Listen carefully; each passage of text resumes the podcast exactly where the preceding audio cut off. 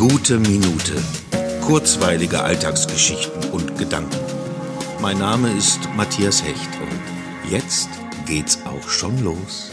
Ich habe alles versucht. Aufgeräumt, sauber gemacht, eingekauft, für Frischluftzufuhr gesorgt, das Bett gemacht, Nahrung bereitgestellt, frisches Wasser schön frisch hingestellt. Aber ich kann machen, was ich will. Meine Katze lässt sich durch nichts dazu bewegen, mal einmal, ein einziges Mal diese gute Minute für mich zu machen. Sieht sie denn nicht, was ich alles für sie tu? Kann sie nicht einmal etwas für mich tun? Es ist doch so heiß, so verdammt heiß und alle denkbaren Ideen in meinem Kopf sind verdampft. Moment, spektakulär Spektakuläres spielt sich vor meinem Fenster ab. Ein großer, dicker Suff versucht zu parken. Trotz hundertfacher Sensorik rundum in die ausufernde Karosse verbaut, bedarf es dann doch nach mehrfacher Kurbelei der Beifahrerin Unterstützung, bis, siehe da, die Parkbox so schräg angesteuert wird, dass das Gefährt mit dem Hintern den ganzen Bürgersteig zuparkt. Naja, so ist das eben mit den Suffs in engen Innenstädten, diesem unwegsamen Gelände. Ach so, Tinker, nein, jetzt brauchst du auch nicht mehr helfen. Bleib ruhig gemütlich liegen.